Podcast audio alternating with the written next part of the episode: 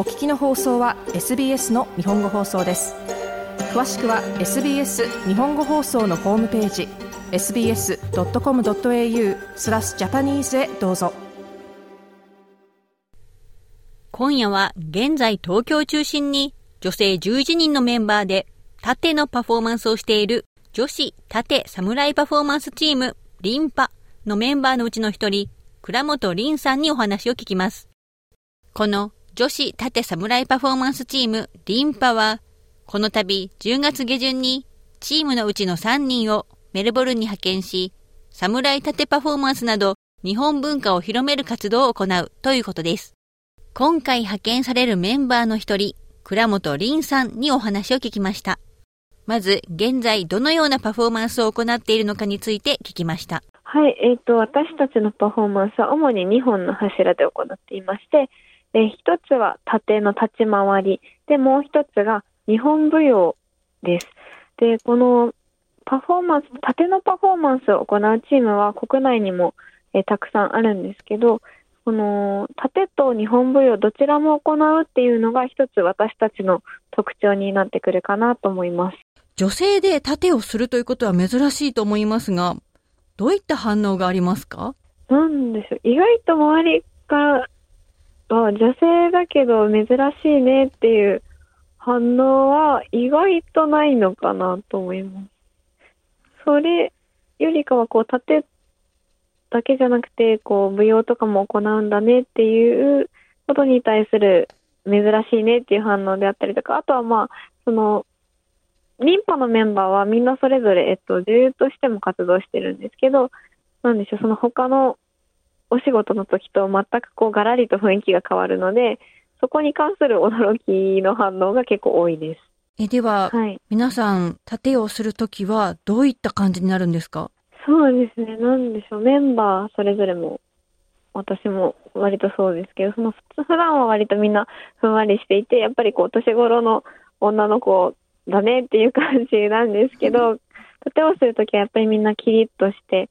こう空気も凛とした感じに変わりますね。縦の練習は大変ですか？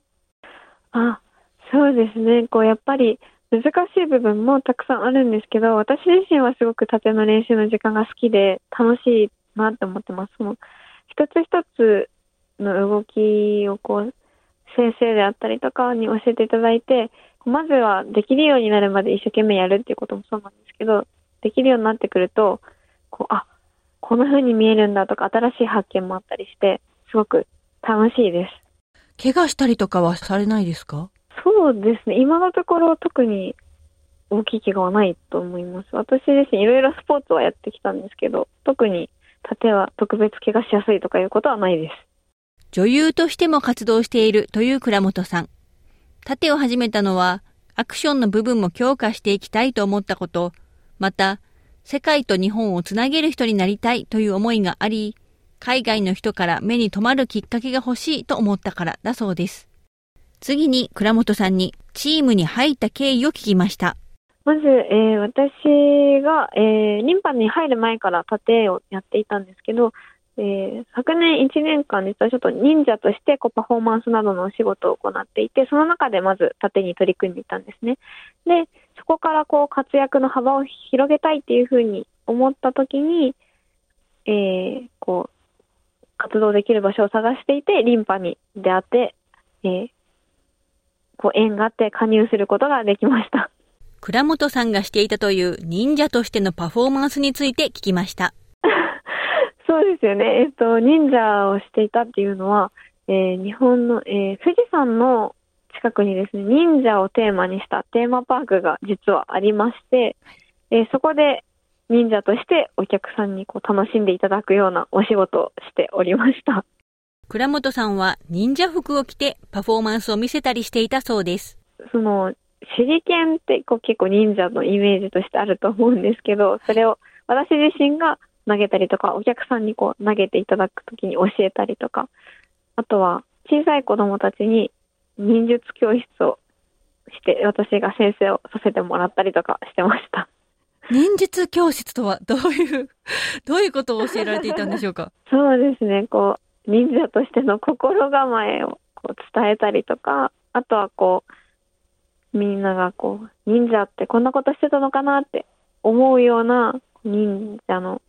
こう、術を体験してもらったりとかですね。そんな感じです。えでは、どれくらいの期間、オーストラリアに来てパフォーマンスをされるんでしょうか、そうですね。まずは一つの区切りとしては、半年っていうふうにチームでは考えています。その半年間の間で、まずは少しでもインパについて皆さんに知っていただけるように頑張りたいなっていうふうに思ってます。メンバーの中から3人先発でいきます。では、オーストラリアでパフォーマンスを通して見る人に伝わってほしいことは何でしょうか？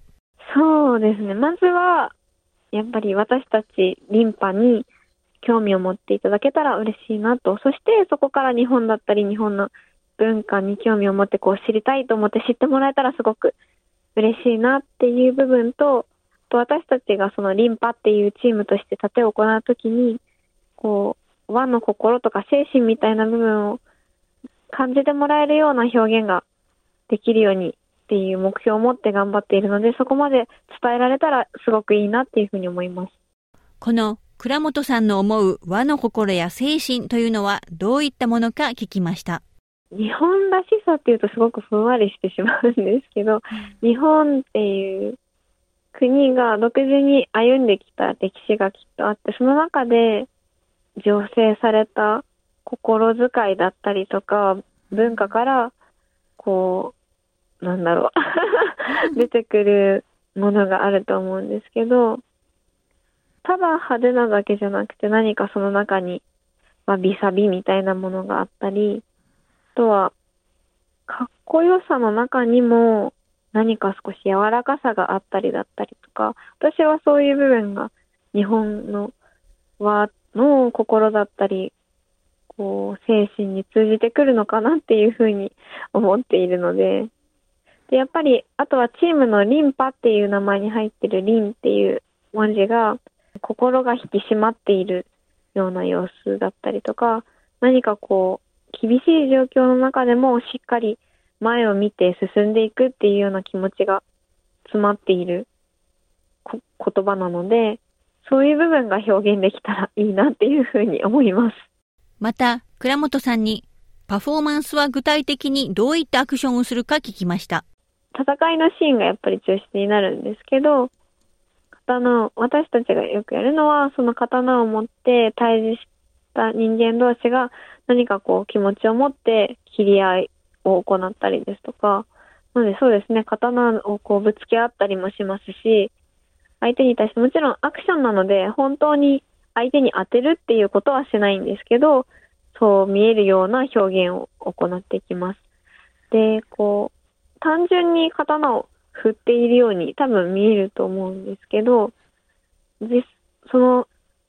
蝶に使用する刀って、こう、木製だったり竹製だったりして実はすごく軽いんですけど、それをいかに本物の刀のように見せるかっていうのも、盾の一つの技術だと思うので、そういう部分もこう、注目して楽しんでいただけたらなっていうふうに思います。では、倉本さんにとって、盾の魅力は何ですか、はい、やっぱり動き自体、そのパフォーマンス自体を見ていてかっこいいっていうのはもちろんなんですけど、実際に自分がやってみるとすごく自分自身と向き合う作業でもあって、